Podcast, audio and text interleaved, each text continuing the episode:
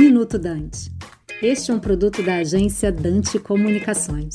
Podia ser um gol de placa, mas passou raspando na trave. O projeto de lei número 556 de 2019, de autoria do senador Rodrigo Pacheco, que acaba de ser aprovado no Congresso e que agora segue sanção presidencial, cria a Sociedade Anônima do Futebol.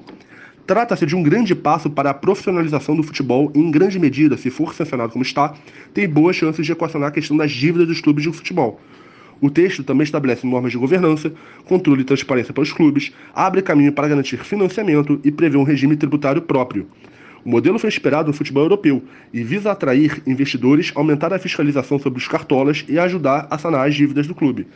Para os que estão muito endividados, haverá a possibilidade de ingressar com pedido de recuperação judicial e extrajudicial, assegurando a manutenção dos contatos dos atletas. E por que bate na trave?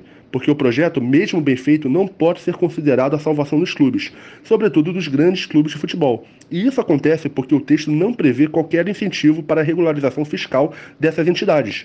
Assim, dificilmente os clubes optarão por migrar para um modelo complexo e muito mais oneroso que o atual, sem qualquer contrapartida ou benefício. O projeto prevê um regime tributário próprio, que une diversos impostos e terá alíquota única de 5% nos primeiros cinco anos, caindo depois para 4%. Mas a taxação incidirá sobre todas as receitas, inclusive referente às premiações, programas de sócio-torcedor e valores arrecadados com a venda de direitos dos atletas. A mordida do leão, portanto, será bem maior do que a atual, já que os clubes contam com isenção de imposto de renda, contribuição social sobre o lucro líquido e COFINS. Pagam apenas 1% de PIS sobre a folha de salários. Ou seja, o projeto é um avanço, mas ainda é preciso novas regras para estimular a adesão dos clubes e, de fato, alcançar a tão desejada profissionalização do futebol brasileiro, um segmento que gera empregos, renda e, de vez em quando, garante uma boa dose de alegria para a torcida. Aqui é a Uri Weinberg, do Marcelo Macedo Advogados, para o Minuto Dante.